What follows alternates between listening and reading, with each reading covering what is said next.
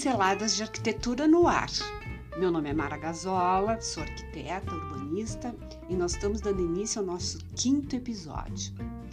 E eu tenho que confessar para vocês que eu tive que mudar os meus planos em relação ao episódio de hoje, em função de uma notícia que eu escutei ontem. O artigo que mais foi vendido nesse último mês pela internet um aumento de 50% nas vendas foi a cadeira de escritório. E aí eu revi meus planos e resolvi falar sobre o home office. Eu tinha a compreensão que nessa altura do campeonato, quase cinco meses de pandemia, a gente já poderia ter uma volta, entre aspas, normalidade.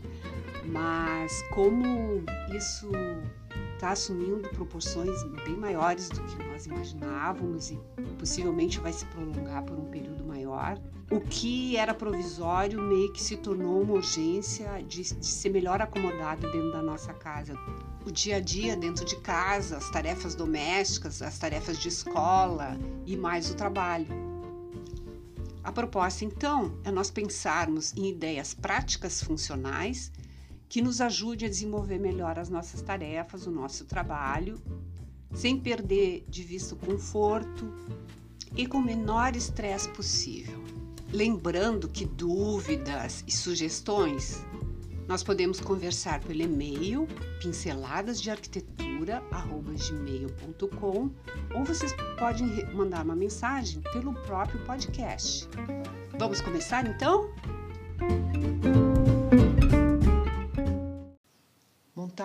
Home office é uma tarefa desafiadora, principalmente se não tem um cômodo reservado para este uso, né? Mas a gente vai tentar achar aqui as alternativas que possam nos dar uma funcionalidade e ao mesmo tempo não perder estilo, deixar um espaço bacana que a gente tenha prazer em sentar e produzir, ok?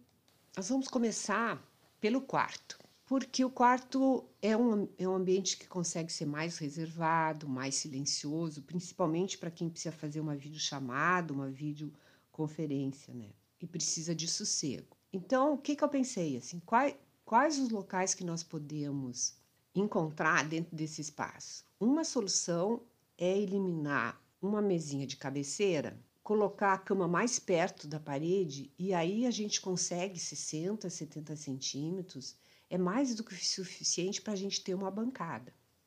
E uma outra alternativa é repensar se a gente não tem um, se nós não temos um guarda-roupa uh, daqueles que pega toda a parede projetado, ver se a gente des, deslocar ele um pouquinho da parede, se a gente não consegue um nicho que nos permita também esses 60 centímetros, 70, para criar uma bancada que a gente possa trabalhar. Como nós podemos então produzir esse espaço? Acima da bancada, é interessante colocarmos, aproveitarmos para colocarmos prateleiras para organizar os materiais. Especial atenção nós vamos ter que ter em relação à iluminação.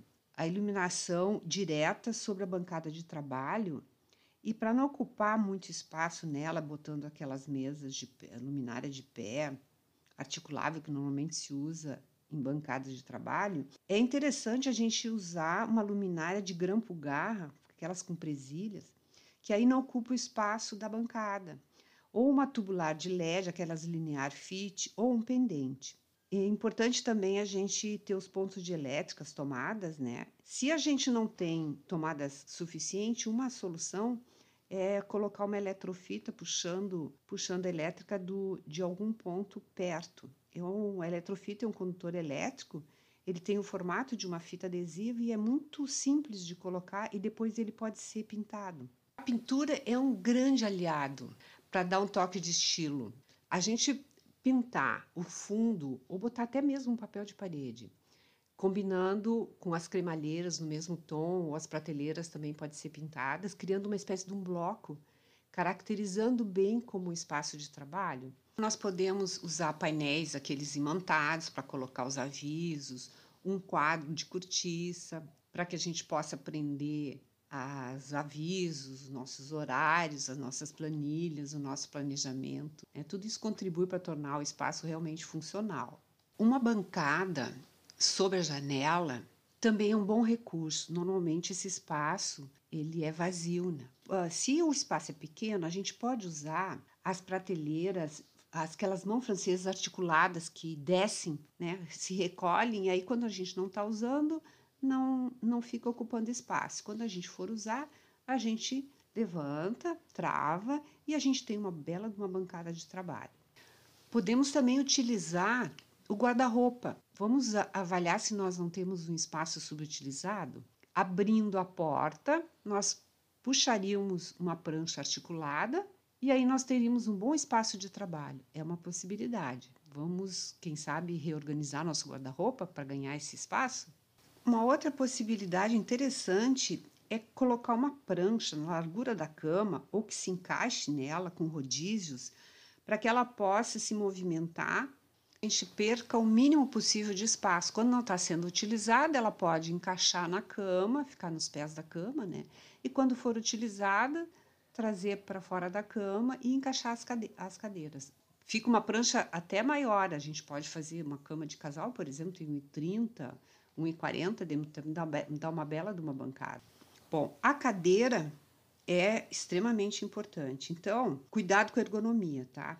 uh, ah, 90 graus com braço e a mesa, joelhos e quadris 90 graus, pés no chão, regular o assento e os braços. E não precisa ser aquela cadeira com cara de cadeira de escritório. Hoje em dia, o design de cadeiras de escritório são muito interessantes, eles têm um design bem contemporâneo e leve.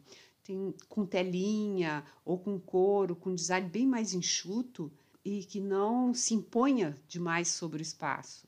Então, o ambiente está montado, nós vamos começar a trabalhar e nós temos que fazer uma vídeo, videoconferência, uma videochamada. Então, a gente tem que tomar alguns cuidados. Primeiro, que não tenha reflexo muito forte que atrapalhe a imagem, que não deixe a imagem clara, tá?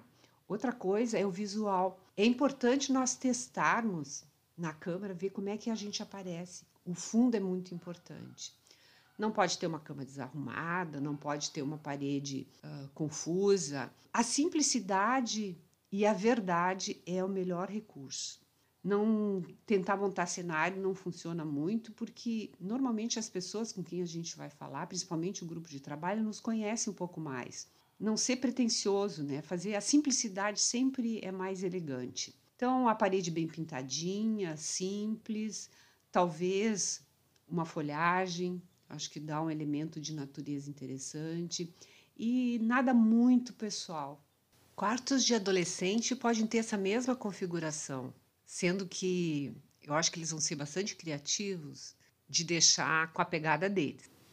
Quartos infantis também nós podemos aproveitar o espaço sobre, sobre a janela ou uma mesinha dessas uh, infantis com cadeirinha para eles fazerem as tarefinhas é, é, é, bem interessante também, desde que a gente observe bem e cuide bastante as alturas.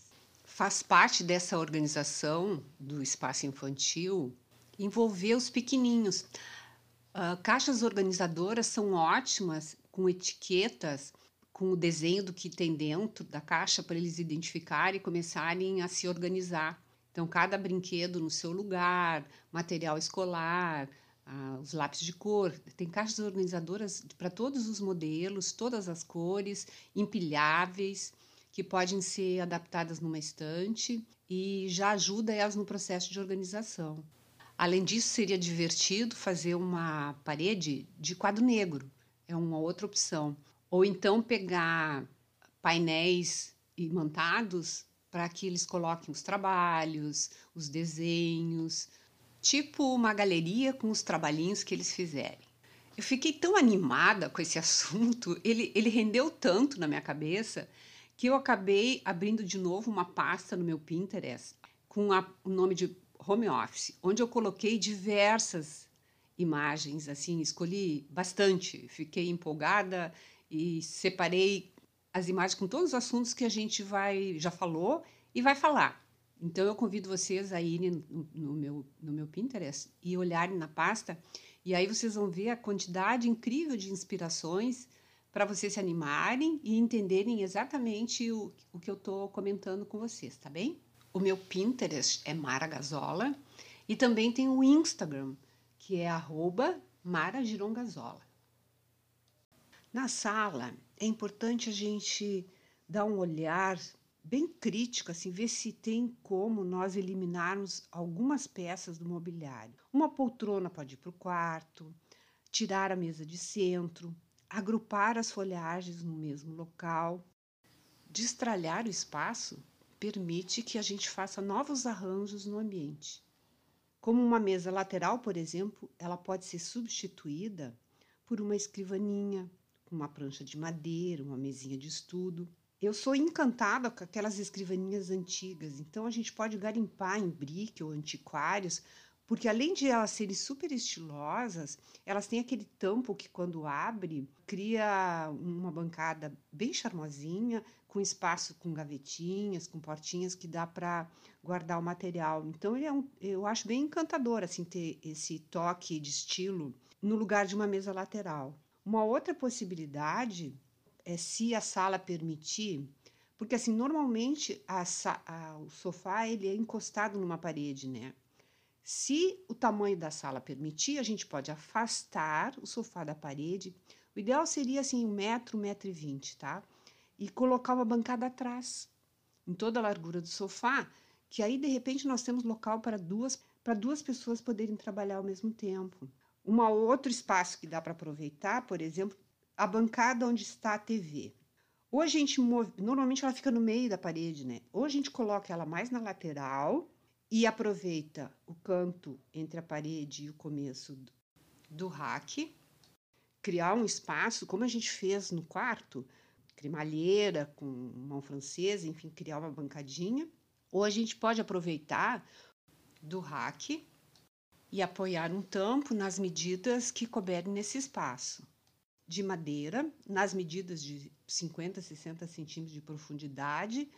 Uma outra possibilidade também é a gente aproveitar a varanda. Um apartamento que tem a varanda, ah, com uma mesinha móvel perto da churrasqueira, normalmente tem uma churrasqueira, perto da churrasqueira, então uma mesinha com rodízio para poder deslocar, né? O único cuidado que a gente tem na varanda é a privacidade e a luminosidade, que normalmente é alta, né? Então, instalar cortina tipo painel, aquela persiana vertical, cortina rolô, uma cortina blackout, para a gente ter conforto térmico, inclusive, quando a gente estiver trabalhando e não ter excesso de luz. E um outro espaço assim que pode estar subaproveitado é se vocês têm uma escada. Aproveitar o vão embaixo da escada é um espaço que normalmente é morto e que acaba sendo interessante. Pode ter uma bancada de estudo, né, de trabalho sobre, sobre um cavalete, uma mão francesa, com pés avulsos. Aí é, é interessante observar a altura. Talvez seja mais interessante ainda mandar fazer numa serralheria e colocar mais prateleiras ou nichos.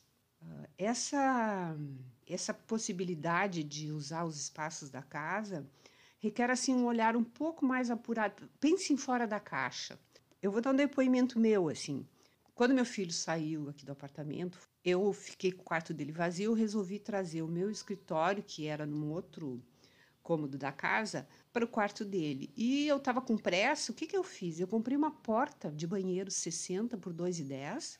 De um lado da parede eu encostei na parede prendi, e prendi com sarrafo e do outro lado eu botei uns pés, uns pés metálicos. E eu tenho até hoje. Ela é branquinha, muito prática, grande, eu consigo fazer todos os meus trabalhos nessa mesa. Então, é importante a gente ter um olhar assim muito criativo nesse momento para a gente conseguir resolver rapidamente essas questões pesquisando na internet, eu achei modelos bem práticos e viáveis, inclusive economicamente, essas grandes lojas de departamento que entregam, inclusive em casa, o que se torna bem prático. Prestar bastante atenção na descrição técnica, né, nas alturas, larguras e profundidade, para que ele se encaixe no espaço que nós temos disponível.